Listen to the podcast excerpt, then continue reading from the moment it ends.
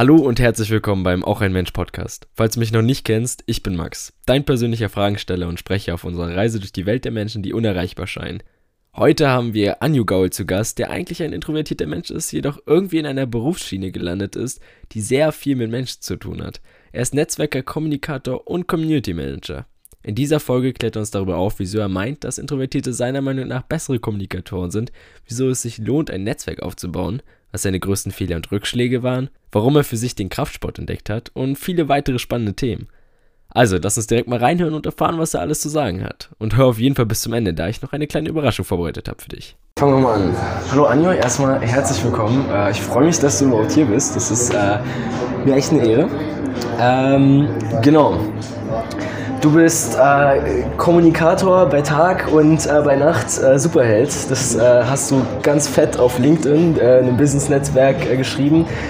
fand ich persönlich total interessant. Ähm, wir haben uns kennengelernt bei einem ja, Tech-Event, würde ich sagen, ähm, oder Leaders in Tech-Event. Und ähm, ich fand dich total interessant, ähm, deine Story und so weiter. Und darüber werden wir auch heute größtenteils reden. ähm, genau. Erst einmal herzlich willkommen. Vielen Dank. ähm, ja, äh, zur Einstiegsfrage, ja, was macht dich eigentlich aus? Wer bist du eigentlich?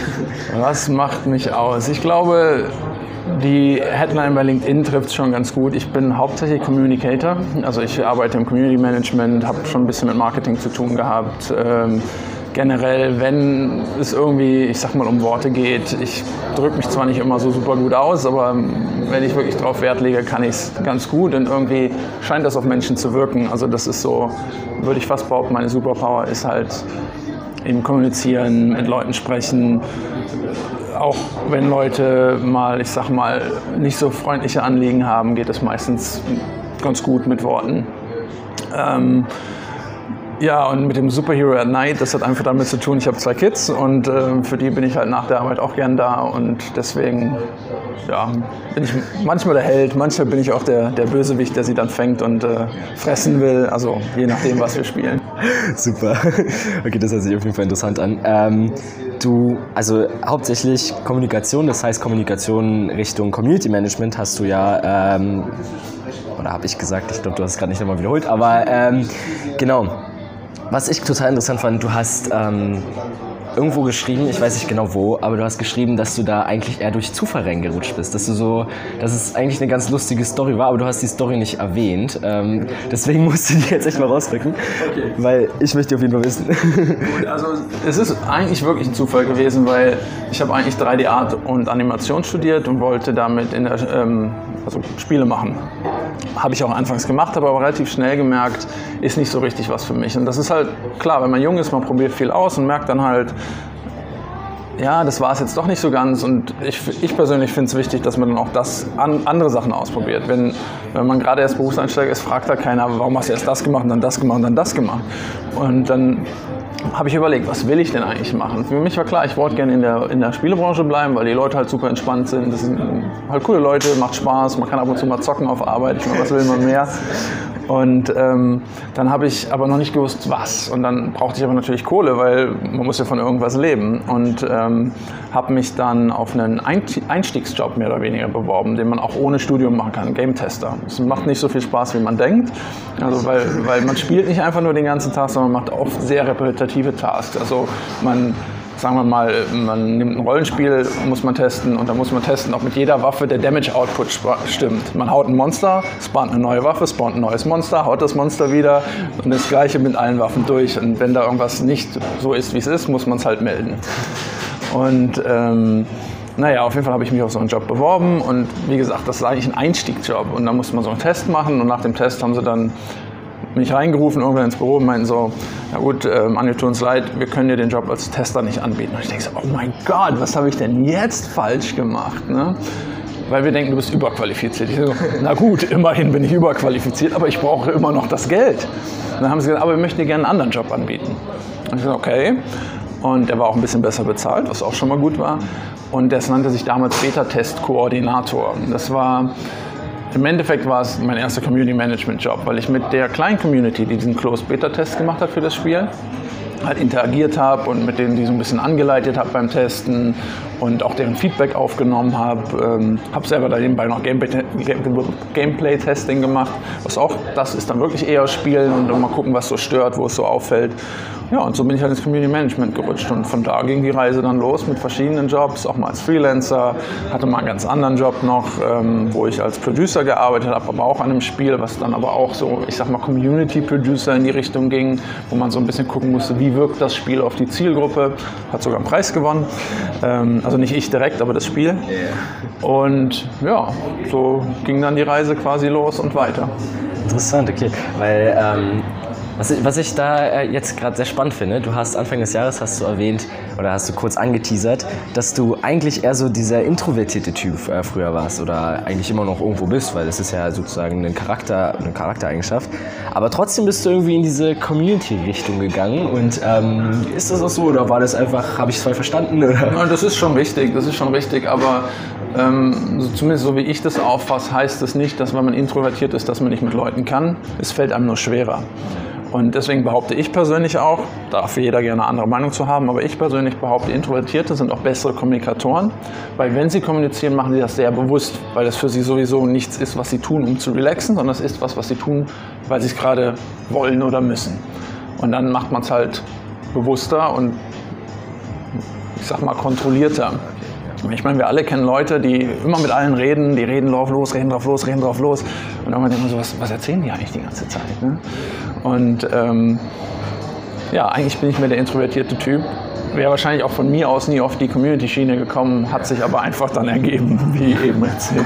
Also eigentlich ein Glücksfall, ne? Ja. okay, ähm, genau.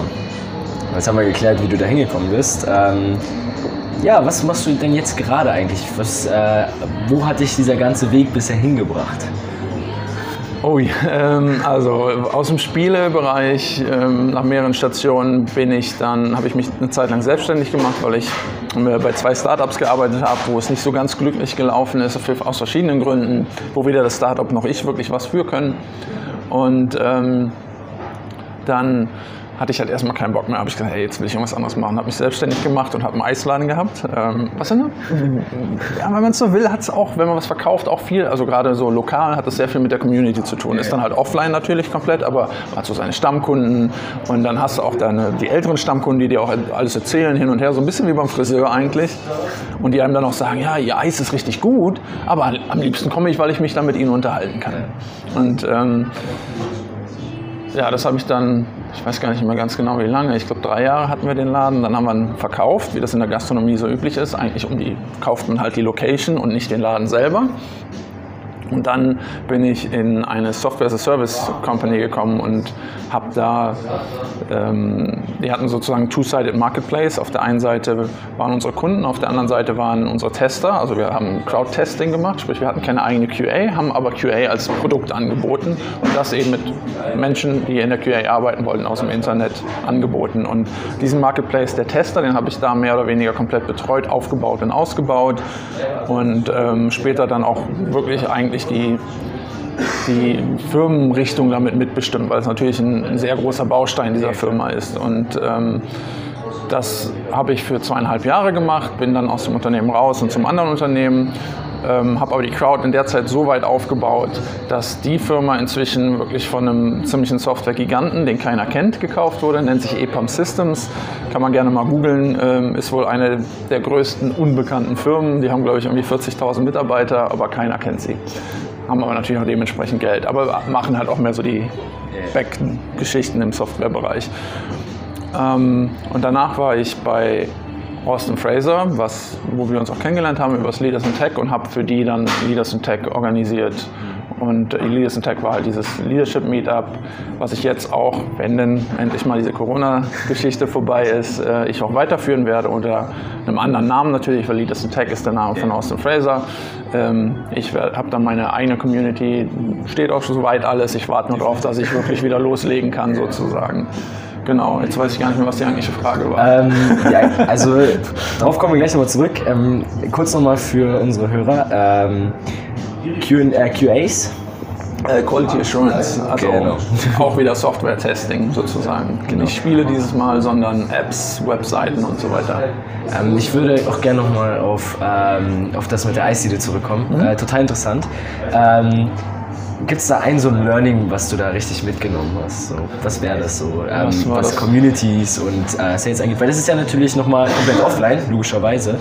Was, war, was hast du da wirklich mitgenommen, wo du gesagt hast, okay, krass, das hätte ich jetzt nicht gedacht, dass ich das hier lernen werde? Ich glaube, was ich da gelernt habe, hat nicht direkt mit dem Business zu tun, aber es muss ja ein Learning auch nicht, ist, dass die persönliche Brand, also du als Marke, sehr wichtig bist. Also egal wie gut du performst, wenn du selber keine Marke hast, wird es für dich sehr schwer sein, dich zu verkaufen oder deine Performance zu verkaufen. Sei es an einen neuen Arbeitgeber, sei es für, für eine Beförderung, eigentlich immer. Du als Mensch spielst halt immer eine Rolle. Und ich denke, das ist mir vorher gar nicht so extrem bewusst gewesen. Klar, ich habe schon, ich war mir wichtig und eigentlich, also jetzt das nicht, soll jetzt nicht eingebildet klingen oder so, aber ich wollte natürlich schon, dass, ich, dass es mir gut geht und so weiter. Aber ich habe so dieses professionelle Life am Anfang wirklich vom Privaten so ein bisschen getrennt. Und umso mehr man merkt, dass das wirklich miteinander zu tun hat, und das wird auch jetzt immer mehr, dass ich meine, wenn man nur mal auf LinkedIn, dieses Netzwerk, was wir vorhin angesprochen haben, geht, die Top-Influencer da, die sind auch die, die von allen als Experten gesehen haben. Und die teilen auch eben pri private Sachen, einfach weil man, ich meine, klar, du willst ja, wenn du jemanden kennst oder das Gefühl hast, ihn zu kennen, willst du ja auch wissen, was macht er so, was bewegt ihn und so weiter. Das heißt jetzt nicht, dass ich da unbedingt meine persönlichen Geschichten erzählt habe, also mal klar, so Kleinigkeiten, aber man muss ja nicht super Persönliches erzählen, man muss, den, muss nur den Leuten gegenüber offen sein und ähm, dann kommen sie meistens auch wieder, wenn dein Produkt auch noch stimmt. Ähm, da können wir, glaube ich, direkt so aufs, äh, auf eine ganz andere Frage, die ich gerade gar nicht äh, im Kopf hatte, äh, eingehen. Und zwar ähm, so zu Netzwerken und so weiter. Ähm, wie, ähm, also ich habe das Gefühl, dass dein Beruf eigentlich daraus besteht, dass du professionell Netzwerke aufbaust oder sozusagen, oder ja, Communities sozusagen aufbaust. Ähm, wie hast du für dich so gesehen, also erstmal im professionellen Bereich und dann aber auch im persönlichen Bereich, wie wichtig das ist, so Netzwerke zu pflegen und aufzubauen? Also Pfle das Pflegen vom Netzwerk ist eigentlich das A und O, weil wenn man es nur aufbaut und dann nicht pflegt, dann ähm, verliert sich das Netzwerk auch wieder. Und ich hole mal ein bisschen weiter aus, weil das auch in deiner Frage drin war. Ja, im Endeffekt ist es wirklich ist Teil meines Jobs, Netzwerke aufbauen. Auch in der Online-Geschichte schon, also bei den Spielen und so weiter. Da war es nicht ganz so krass, aber da war ich natürlich auch noch wesentlich mehr Junior als in den späteren Rollen. Inzwischen ist es wirklich Netzwerke aufbauen, Netzwerke erweitern, pflegen und vor allen Dingen jetzt gerade, weil ich habe jetzt keine Festanstellung, ist es aber so, dass ich meine Netzwerke auch nutzen kann, um damit Geld zu verdienen. Ja, sei es über Affiliate, Affiliate Marketing, wo ich persönlich immer so sage, man muss ein bisschen vorsichtig sein, je nachdem, wie wichtig einem das Netzwerk ist. Wenn es ein Following ist, wie bei Instagram, klar, dann haut man dauernd irgendwelche Links raus. Ist auch okay, solange das passt vom Topic her. Wenn es aber so sehr persönlich ist, dann muss man schon aufpassen, weil wenn ich jetzt jemandem etwas empfehle und der sagt, es ist ein Scheißprodukt, dann verliere ich den ganz schnell. Und mit ihm vielleicht auch noch seine Leute, die er mit ins Netzwerk gezogen hat. Wird nicht beim ersten Mal passieren, kann aber passieren. Und ähm, Netzwerke, wie gesagt, ist für mich auch, also ist wieder meine persönliche Meinung, ist aber A und O, weil wenn man selber eine Marke hat und dann die richtigen Leute kennt, wird es immer einfacher, die Dinge zu erreichen, die man erreichen will. Man muss natürlich auch gucken, dass man das richtige Netzwerk hat für die Dinge, die man erreicht. Ja, wenn ich jetzt, also in meinem Fall, ich kenne sehr viele technologische Führungskräfte. Wenn ich jetzt aber, keine Ahnung, Filme machen wollte, würde mir das Netzwerk natürlich überhaupt nicht helfen. Und da muss man dann wieder ein Netzwerk aufbauen, pflegen und so weiter. Genau. Interessant. Und ähm, sagen wir, du hast jetzt äh, jungen Menschen vor dir und ähm, da ist natürlich noch nicht irgendwie gefestigt mit Netzwerken und so weiter. Was würdest du empfehlen, vor allem was so persönliche Netzwerke angeht und auch vielleicht sogar was professionelle Netzwerke angeht, wie man sich dort sozusagen ja, umgibt und wie man sich dort sozusagen reinbringen sollte? Also per persönliche Netzwerke im Sinne von Freunde ähm, Oder, oder ja, vielleicht nicht mal enge Freunde, sondern generell einfach, dass man sozusagen einen guten Kreis hat, sozusagen, mit dem man arbeiten kann. Also einen guten Kreis. Ähm, ich finde, da ist dann die Grenze schon wieder fließend, was ist professionell und was ist persönlich. Ein professionelles Netzwerk ist natürlich auch immer persönlich, weil man muss ja auch persönlich mit den Leuten irgendwas teilen. Also aus meinem äh, professionellen Netzwerk in Anführungszeichen gehen wir auch mit den Leuten öfter mal einfach einen Burger essen. Ja, das ist Netzwerkpflege, das ist aber auf einem sehr persönlichen Level. Und das ist auch das Level, wo es eigentlich hin sollte. Und ich denke, das Gleiche stimmt auch für ein Netzwerk, was vielleicht überhaupt nichts mit irgendeinem professionellen Weg zu tun hat. Man muss halt das auch pflegen. Klar, wenn ich meine, wenn ich einen Kumpel habe und mich drei Jahre nicht bei dem melde und das nicht mein sehr, sehr guter Kumpel vorher war, dann will ich den auch irgendwann verlieren. Ne? Ich habe auch Freunde, mit denen kann ich mal drei Jahre nicht reden. Und wenn man dann redet, dann ist alles tutti, aber meistens ist das eigentlich nicht der Fall. Ähm, ich muss aber auch zugeben, mein persönliches Netzwerk ist relativ minimiert. Einfach weil ich bin halt introvertiert an der Stelle. Ich brauche nicht viele Freunde, ich brauche gute Freunde. Ich habe viele Bekannte, ja, die man dann auf der Straße grüßt, die, sich, die man sieht, wo man sie kennt, aber das würde ich noch nicht als Netzwerk bezeichnen. Und im Professionellen ist es, wie gesagt, eigentlich das Gleiche. Du musst es einfach pflegen, sei du selbst, sei respektvoll. Ähm, das ist leider eine Sache, die ich heute nicht mehr selbst, also ich selber finde es selbstverständlich, ich sehe es aber nicht mehr als selbstverständlich. Viele Leute, finde ich, sind heute ja, da fehlt so ein bisschen der Anstand einfach manchmal. Ne? Und das ist jetzt gar nicht auf jeden Menschen bezogen, aber man muss sich einfach überlegen. Ähm, ich glaube, eine gute Herangehensweise ist eigentlich, die ich selber lebe, ist, versuche immer Win-Win-Situationen zu schaffen, weil wenn du irgendwas machen willst, machst, dann machst du es natürlich, weil du irgendwas möchtest. Wenn du dabei aber noch schaffst, dass der andere auch kriegt, was er möchte oder auch einen Vorteil daraus hat, dann wird er auch wieder mit dir zusammenarbeiten, sich wieder mit dir treffen oder was auch immer. Ne, kannst du, kann man auch beim Date sehen, machen Win-Win draus. Ne, du gehst mit einem netten Mädel weg, bezahlst das Essen, die kriegt ein Essen kostenlos und du äh, bist mit einem netten Mädel unterwegs gewesen. Ne, als, als Beispiel. Das, das geht halt auch äh, im Professionellen super, weil ja, was weiß ich, ich rede mit einem Recruiter zum Beispiel von, von irgendeiner Firma, ich möchte da vielleicht einen Job haben, bin ich nett zu denen, sind die nett zu mir, empfehlen mich auch eher ihren Chefs weiter. Wenn ich nur denke, hey, das ist ein blöder Recruiter, ich will endlich mit meinem zukünftigen Chef reden und ihm das Gefühl gibt, dann wird er mich auch nicht empfehlen. weil er fühlt sich dann doof behandelt, sagt, was ist denn das für ein Typ? Und das war es wahrscheinlich. Ne? Und das könnte man jetzt weiterspinnen auf ganz viele Situationen. Mir fällt noch gerade kein wirklich gutes Beispiel ein. Okay, gehen wir mal weiter und zwar zum äh, so, du hast so als, äh, als Catch-Ding, hast du in der zweiten Ebene in deiner Beschreibung drin, ähm, Effizienz und Produktivität stand glaube ich nicht drin, aber das leite ich immer so ein bisschen daraus ab. Ähm, wie gehst du mit dem Thema vor, also holen wir da mal ein bisschen aus. Wie gehst du mit dem Thema sowas wie Aufschieben, Prokrastination um? Ähm, hast du damit auch Probleme und wenn, wie kommst du damit klar? Ich glaube, also zumindest aus meiner Sicht, ich glaube, wer das nicht tut, der äh, erzählt Quatsch, weil jeder Mensch, bin ich mir ziemlich sicher, hat immer mal Situationen, wo er sagt, ach nee, jetzt nicht. Äh, wie geht man damit um? Ja, im Grunde versuch, also ein, ein Ding, was ich will nicht behaupten, immer funktioniert, aber was eigentlich ganz cool ist, überleg dir einfach das, was du jetzt tust und was du tun müsstest. Welchen welche Auswirkungen hat das für dich in der Zukunft? Ja, klar, ich könnte mich jetzt hinsetzen, eine Stunde zocken oder ich könnte mich könnte hinsetzen und eine Stunde lesen. Also jetzt ein Buch, was mir in der Zukunft hilft. Sagen wir mal, äh, The Lean Startup ist ein Buch, was ich gelesen habe, weil ich irgendwann auch gedacht habe, ey, mal so ein Startup wäre cool. Was steht denn da drin? Wenn ich jetzt eine Stunde lese, habe ich eine ganze Menge in diesem Buch gelesen, habe eine ganze Menge Wissen äh, mir angeeignet. Wenn ich eine Stunde zocke, habe ich eine Stunde Spaß gehabt, habe vielleicht noch mit meinem Bruder gequatscht, mit dem ich öfter mal zocke. Aber im Endeffekt hat mir das zu meinen Zielen nicht geholfen. Außer vielleicht, ich will Pro-Gamer werden, dann könnte es geholfen haben. Aber dann sehe ich das auch wieder anders. Ne? Ähm, ja, ich habe einen guten Spruch mal gehört. Ich weiß nicht mehr, wer es gesagt hat, aber im Endeffekt hat er gesagt, do what your future self would be proud of. Und wenn man einfach überlegt, wo möchte ich hin? Das ist mein zukünftiges Ich. Wäre ich stolz darauf, das heute gemacht zu haben? Ja oder nein. Und dann hat man schon so ein bisschen was. Aber ich glaube, Motivation ist eine Geschichte, da ähm, sind ganze Bücher drüber geschrieben.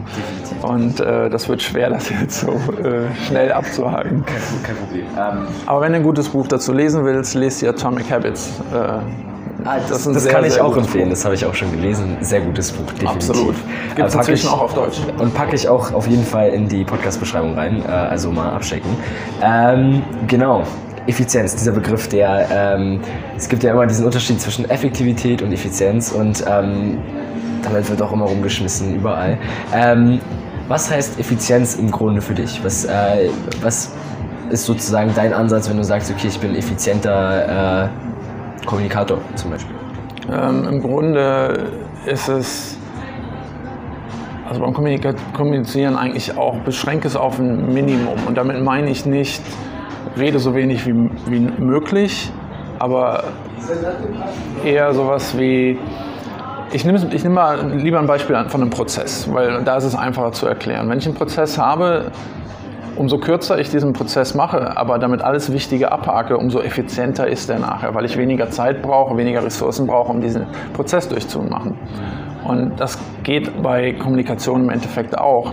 Ähm, Schreiben ist ja auch eine Art von Kommunikation. Und wenn ich zum Beispiel eine E-Mail schreibe, arbeite ich in der Regel relativ gründlich. Das ist nicht bei jeder E-Mail natürlich der Fall, aber wenn ich jetzt eine wichtige E-Mail schreibe, ich lese die mindestens noch zwei, drei Mal und schreibe oft ganz viel auch nochmal um, weil ich weiß, die Message, die ich habe, ich lese was und denke dann halt, Moment, das kommt nicht so cool rüber oder sind zu viele Füllwörter drin da rauszucutten, macht es dem anderen einfacher, das zu lesen. Es wird wahrscheinlicher wird es gelesen, je nachdem, was es für eine E-Mail ist, weil wenn ich eine E-Mail schreibe, äh, den ich noch nicht so gut kenne oder jemanden überzeugen will, mit mir zusammenzuarbeiten, muss ich ihm auch irgendwie, ne, ich will halt nicht unnötig Zeit wegnehmen. Da bin ich dann effizient im Sinne, dass ich ihm schon vorab Zeit spare. Ah, okay. ja, das ist so eine Sache, die man halt machen kann. Oder vielleicht auch im Betreff einfach schon mal sagen, worum geht's. Nicht einfach nur Hallo Person XY, sondern äh, sowas wie, ich würde dich gerne als Speaker auf einen unserer Leadership-Meetups einladen. Dann schreibt man die E-Mail. Dann einfach, dass sie vorher schon wissen, worum geht's. Ja, da gibt es natürlich auch noch Tricks in der Kommunikation. Ähm, wo der Betreff den, First, also den Namen der Person drin hat, das hat irgendwie höhere Opening Rates und so Geschichten. Das ist aber alles dann schon Sachen, da geht es dann wieder sehr ins Detail. Also Optimierungskram und so. Genau.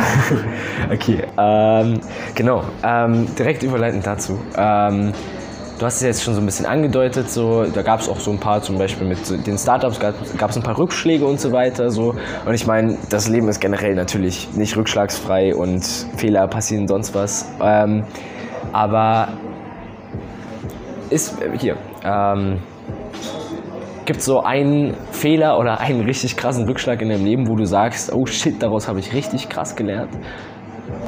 Uh, richtig krass gelernt. Das ist, ich glaube, es ist immer eine Summe, die da rauskommt. Aber wenn man über den größten, ich, ich will es heute gar nicht mehr Fehler nennen, weil ich bin ja relativ glücklich, wo ich bin und wäre wahrscheinlich ganz woanders, wenn ich das nicht, also wenn ich in dieser Situation anders reagiert hätte oder was anderes gemacht hätte. Aber ähm, eine Sache, wo ich sage, da wäre die andere Möglichkeit wahrscheinlich,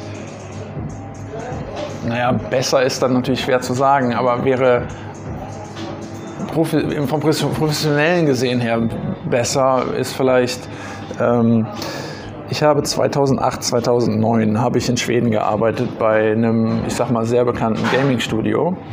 Und eigentlich war der Plan, ich arbeite sechs Monate auf Contract, dann werde ich fest eingestellt und arbeite halt weiter dort. Ähm, Im Endeffekt, wenn, gut, die meisten Hörer kennen es wahrscheinlich jetzt nicht mehr so unbedingt, aber 2008, 2009 hatten wir eine Wirtschaftskrise. Es kam dazu, dass es einen Hiring-Stopp für das komplette, es ein weltweit agierendes Unternehmen gibt. Es durfte keiner mehr eingestellt werden, außer mit ultra krassen Sonderregeln. Und, ähm, da, weil ich damals der Junior war, bin ich natürlich nicht unter irgendwelche Sonderregeln gefallen, weil man mich nicht hätte durch irgendjemand anders ersetzen können oder das nicht anders regeln können. Ich habe damals noch mal eine drei Monate Verlängerung gekriegt in der Hoffnung, dass es vorbei ist. Und dann haben sie mir gesagt, tut uns leid, wir werden das komplette Ding outsourcen an eine andere Firma. Diese Firma saß lustigerweise auch in Berlin, war aber irgendwie ein Vier-Mann-Betrieb, damals noch. Und ich habe gesagt, nee, jetzt von so einer großen Firma in so eine kleine Firma gehen, das möchte ich nicht, weil ich damals auch gedacht habe, mein direkter Chef war der Chef der Firma. Wie soll ich denn da Karriere machen, habe ich gedacht. Da war ich halt einfach zu, aber zu kurzsichtig, weil klar, wenn so eine kleine Firma mit so einer großen Firma arbeitet, wird diese kleine Firma zwangsläufig wachsen. Wenn du dann da drin bist, wirst du auch wachsen. Du wirst vielleicht nicht höher steigen als dein Chef, aber es werden Leute unten drunter kommen, was dich auch wieder nach oben pusht. Und ja, die Firma macht inzwischen für diesen weltweit zweitgrößten, glaube ich, Publisher in Deutschland komplettes Community Management.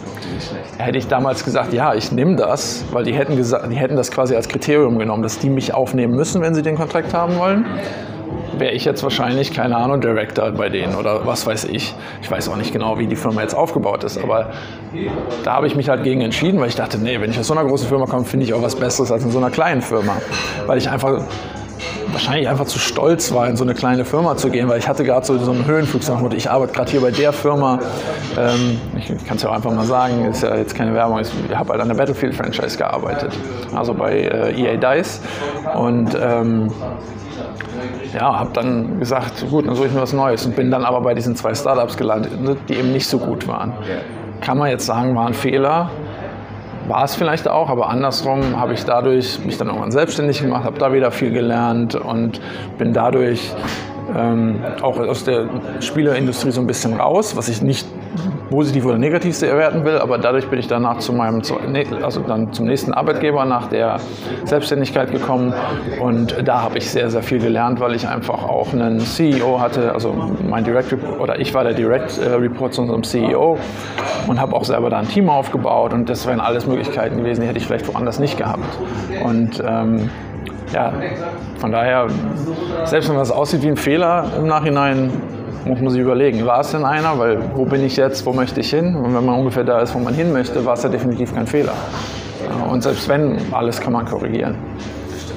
Ähm, genau, äh, darauf eingehend, ähm, du hast ja gerade gesagt, du hast, hast, warst sozusagen direkt mit dem CEO in Kontakt und so weiter. Und generell hast du ja mit vielen Leadern sozusagen zu tun. Also, mhm. oder zumindest hast du in deinem Netzwerk oder professionellen Netzwerk, wie wir es jetzt gesagt haben, ähm, hast du ja einige äh, Persönlichkeiten, die echt teilweise bestimmt sehr erfolgreich sind, beziehungsweise ähm, ordentlich was geschafft haben in ihrem Leben oder beziehungsweise ihre Ideen einfach umgesetzt haben. Ähm, Gibt es da so eine Sache, die du gemerkt, wo du gemerkt hast, so okay, das lässt sich rauskristallisieren, das ist so das Ding, was alle so ein bisschen so in Common haben?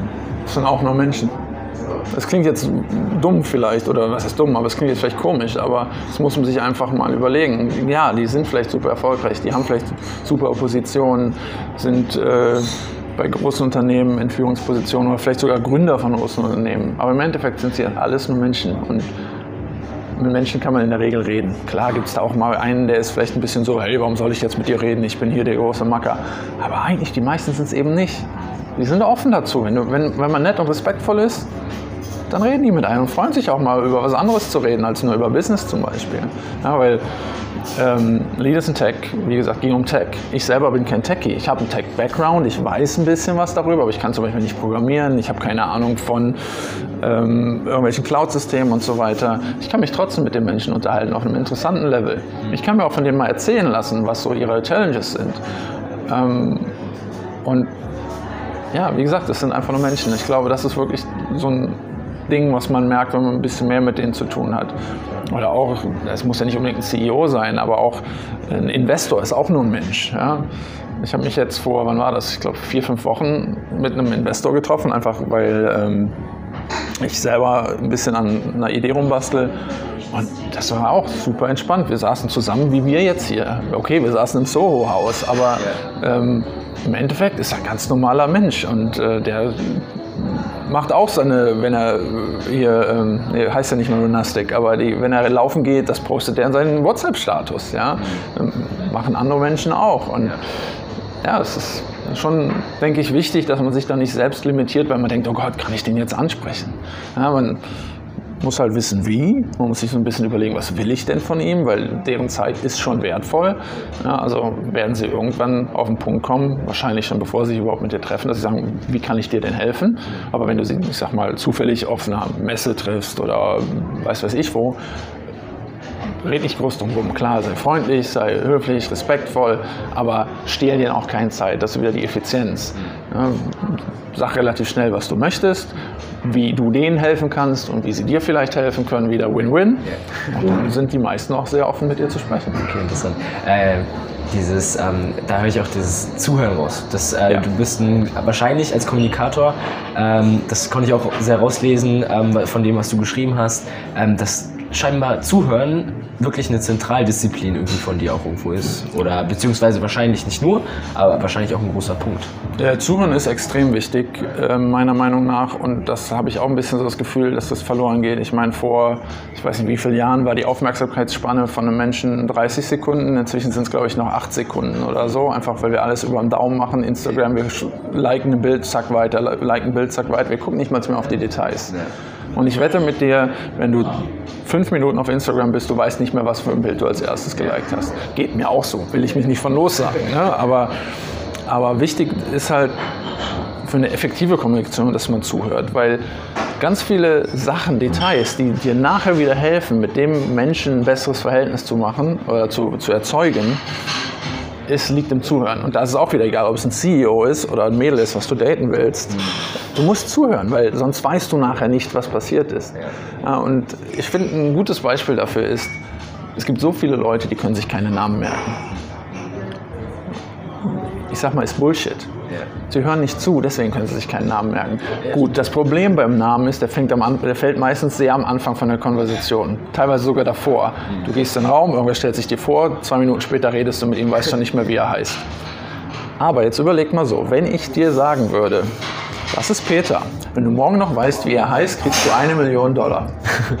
Glaubst du, du wüsstest es noch? Definitiv. Also kannst du den Namen merken. Ja. Ja?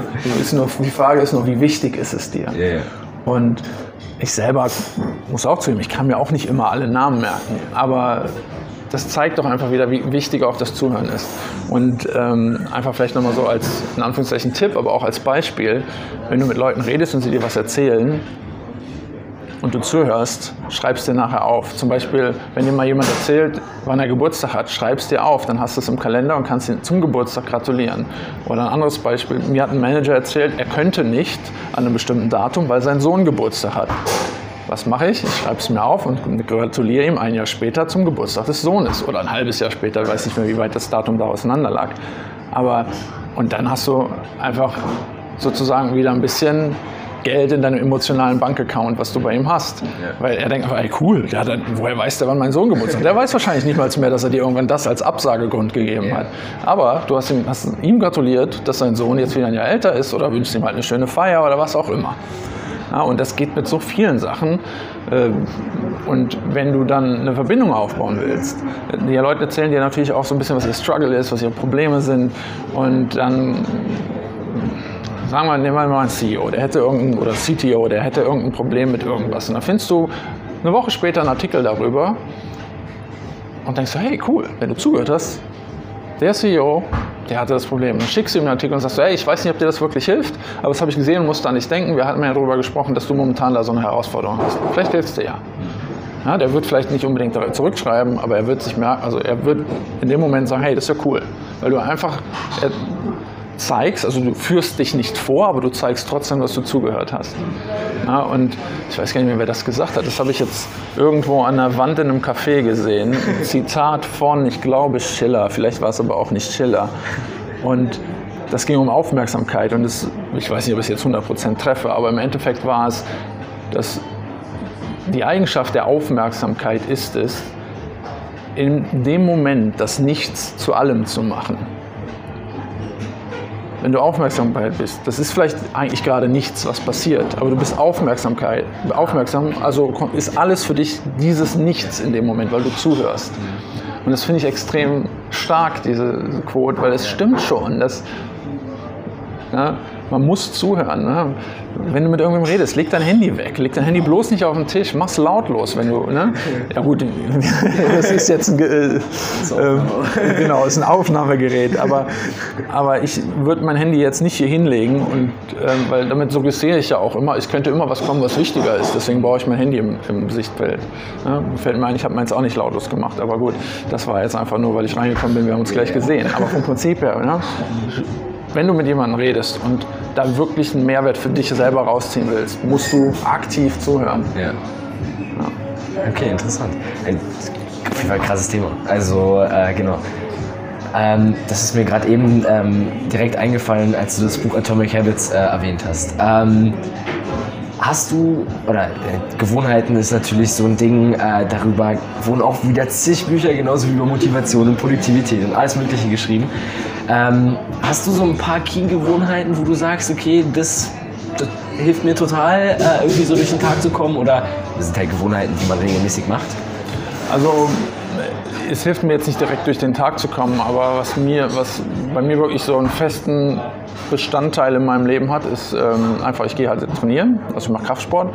Für die, die mich jetzt nicht sehen, ähm, ich glaube, man sieht es inzwischen.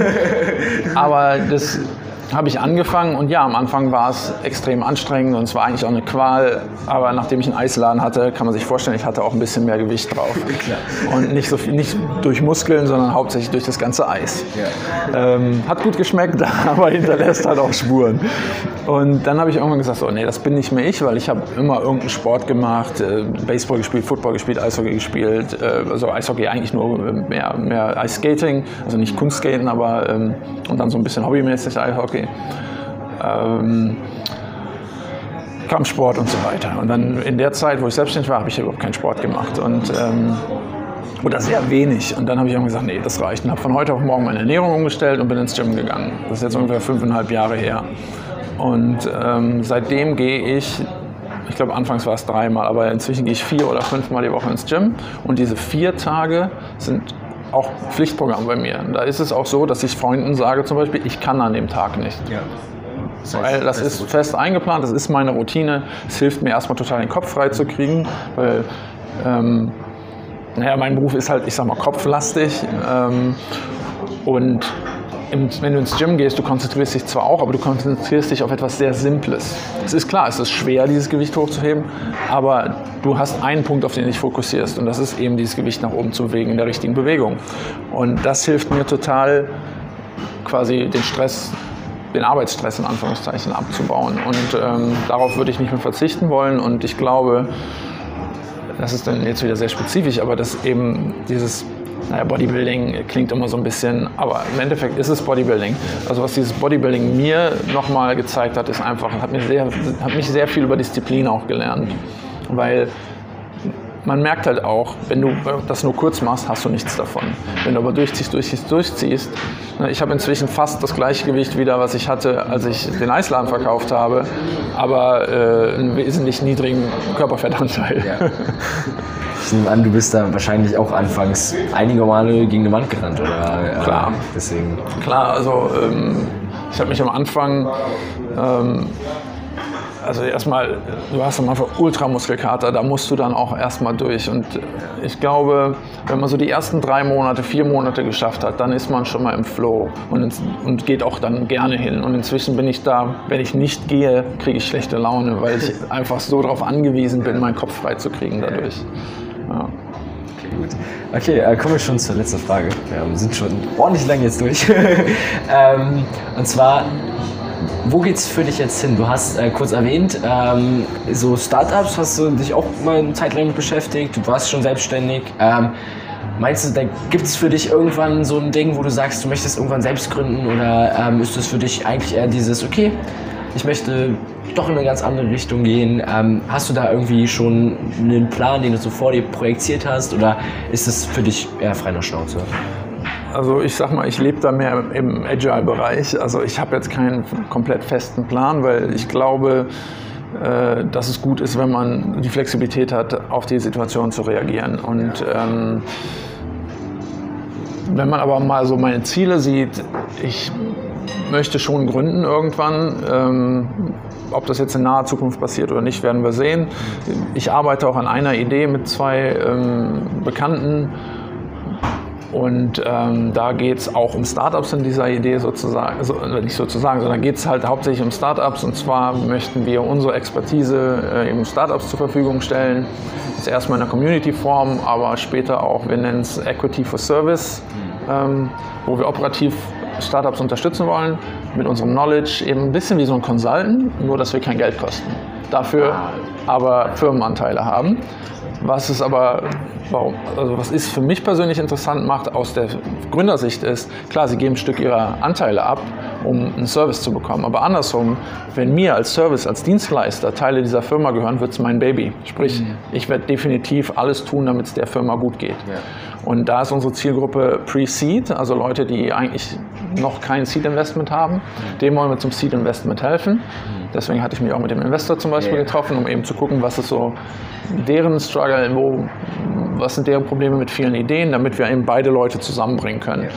Nach dem Seed Investment Dann haben wir halt Anteile, werden also noch, schon noch unterstützen, aber nicht mehr ganz so viel, weil dann haben sie einen Investor drin, dann haben sie ein bisschen mehr Geld, dann helfen wir denen noch die richtigen Leute einzustellen und in Runde A oder B wollen wir unsere Anteile dann für größere Investoren auch frei machen. Sprich, wir verkaufen unsere Anteile. Und da haben wir dann unseren Payday, aber die anderen eben auch. Und wie er sein Unternehmen verkauft oder ein Investment hält, er will möglichst viel Geld haben. Das ist für mich, stimmt das genauso wie für den Founder. Und deswegen sehe ich da wieder eine Win-Win-Situation. Mhm. Klar, man muss erstmal den richtigen Charakter haben, mit dem man zusammenarbeiten will. Wir, ähm, es gibt halt auch Leute, die dann so ein bisschen, das haben wir so rausgehört in unseren Interviews, auch denken, wir sind dann deren Angestellte und die brauchen nur noch auf der Couch sitzen. Das ist es natürlich nicht. Wir, wir helfen denen mit unserer Erfahrung. Wir sind auch operativ tätig, aber wir sind nicht deren operative Force und die überlegen sich nur, was wir als nächstes machen sollen. Ähm, und es ist natürlich auch so, dass viele junge Founder am Anfang meinen, okay, ich kenne den, der kann das, ich kenne den, der kann das. Und vielleicht kennen sie auch viele Leute, die viel drauf haben. Vielleicht kennen sie auch genau die richtigen Leute, aber der, die Wahrheit ist, dass die meisten Leute schnell an ihre Grenzen kommen werden. Gerade wenn man als junger Founder unterwegs ist, weil man einfach noch nicht so viel Erfahrung hat. Und das ist eine Sache, die wollte ich früher auch nicht wahrhaben. Inzwischen sage ich so, oh Gott, wie blauäugig war ich denn früher? Und wer sagt, wer dafür sich öffnet und mit uns arbeitet, mit dem arbeiten natürlich auch gerne zusammen und ich glaube, da können wir dann auch einen großen, großen Beitrag leisten. Klar, dass wir die Teile kriegen, sind auch an bestimmte Goals geknüpft. Es ist nicht einfach so, ihr gebt uns das und jetzt hofft ihr mal, dass wir es schaffen. Natürlich nicht. Aber ähm, das ist so die eine Sache, wo wir in der Selbstständigkeit unterwegs sind.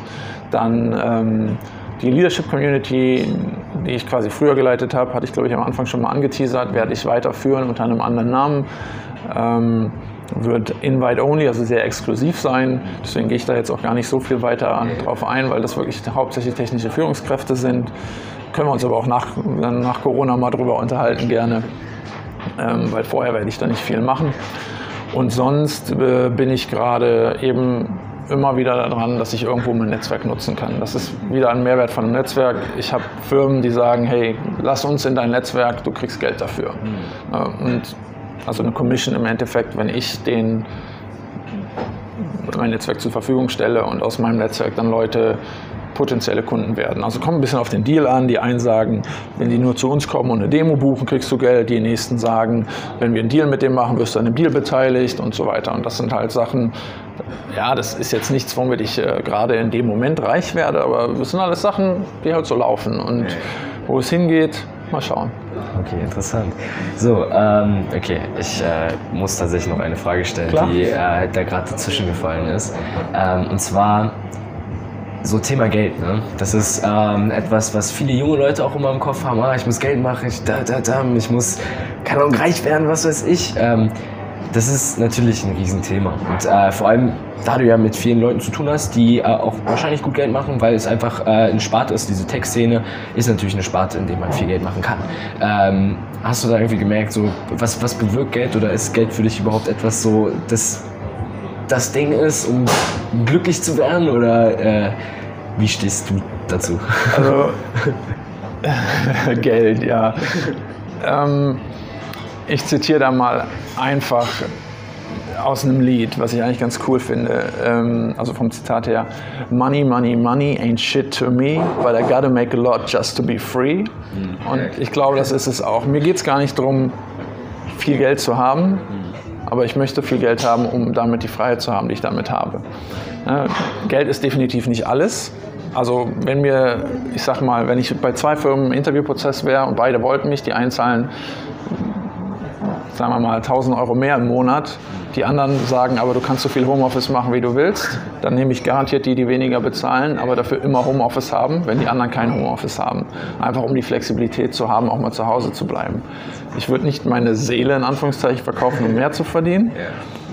Ähm, aber Geld ist schon wichtig und aber auch nur bis zu einem bestimmten Grad. Ich meine, es gibt Studien, die sagen, wenn du 75.000 verdienst, hast du den, ich sag mal, glücklichsten Punkt, den dir ein Gehalt liefert, erreicht. Danach wirst du nicht mehr glücklicher mit noch einem höheren Gehalt. Und ähm, ja, es ist schon so, wir leben in einer Gesellschaft, wo man leider mehr Geld braucht, als die meisten Leute verdienen. Ist, oder was heißt braucht, aber wo es schön ist, wenn man mehr Geld hat, als die meisten Leute verdienen. Also wenn man über dem Durchschnitt liegt. Ähm, Aber man sollte sich auch nicht zu krass drauf fokussieren, denke ich. Also find was, was dir Spaß macht. Guck, dass du damit Geld machen kannst. Vielleicht ist es nicht so viel, wie du in irgendeinem anderen Job machen würdest. Aber dafür musst du dann auch nicht irgendwie, weil du total unter Stress stehst, dreimal in der Woche irgendwo Cooks kaufen gehen, damit der Supply nicht leer wird. Ne? Klingt bescheuert, habe ich aber auch schon miterlebt. Also nicht ich selbst, aber ich habe schon in Unternehmen gearbeitet, äh, wo das leider so war, dass es so einen Druck gab, wo die High, also wo die quasi die, die, wie sagt man, die gut verdienenden in diesem Unternehmen, ist halt, ich will jetzt niemanden da in irgendeine Schiene drücken, aber ist halt oft im Sales-Bereich so, dass die dann unter so einem Leistungsdruck stehen und, da, und performen müssen. Und dann äh, gibt es leider auch immer wieder Leute, die dann eben, eben nicht alleine standhalten. Und da reicht es dann für die scheinbar nicht ins Gym zu gehen, sondern die müssen sich dann anders äh, entspannen. Okay, gut. Ähm, runden wir das mal ein bisschen ab. Ähm, wir hatten total interessante Themen alles Mögliche dabei. Ähm, und zwar, was würdest du äh, den Hörern mitgeben? So? Ich meine, es sind größtenteils relativ junge Leute. Ähm, Gibt es da irgend so ein Ding, wo du sagst, das müsst ihr beachten, garantiert? Oder vielleicht auch nur ein einfaches Zitat, wie die anderen drei Zitate? Ähm, was man beachten sollte, denke ich, ich habe es eigentlich gerade erst gesagt, aber find was, was dir Spaß macht und dann guck, wie du damit Geld verdienen kannst. Oder, also, das muss ja nicht mal selbstständig sein, aber find was, was dir Spaß macht und versuch das zu deinem Beruf zu machen, weil dann wirst du bei deinem Beruf immer Spaß haben. Super, danke Anjo. Äh, schön dich gesprochen zu haben. Und, sehr gerne. Äh, genau. Hey, super, du hast es bis zum Ende geschafft. Das freut mich sehr. Da waren jetzt ganz schön viele Erkenntnisse und Zitate dabei. Und ich kann dir sagen, dass es noch zwei weitere Bonusteile gibt mit Anjo die du dazu noch anhören kannst. Einmal über Alkohol und warum Anju noch nie wirklich getrunken hat und was das mit ihm gemacht hat in einer Gesellschaft, die immer zu darauf aus ist, ein Trinken zu gehen und außerdem ein kleiner Bonus, der darüber handelt, wie Anju mit seinen 13 Minuten Powernaps weniger schläft und wieso er das genau macht. Wie du an die Bonusteile kommst? Ganz einfach. Schreib mich einfach per WhatsApp an über den Link unten in der Podcast-Beschreibung und ich schicke dir den Zugang zu den beiden Bonusfolgen. Ich hoffe, dir hat unser erster Abstecher gefallen und ich freue mich, dich beim nächsten Mal wiederzusehen. Falls du Fragen oder Feedback hast, kannst du mir die einfach per E-Mail an max.aucheinmensch.com schicken, mir auf Instagram schreiben oder mir eine Textnachricht an die Nummer auf meiner Website schicken. Links findest du alle unten in der Beschreibung. Danke fürs Zuhören, wir hören uns.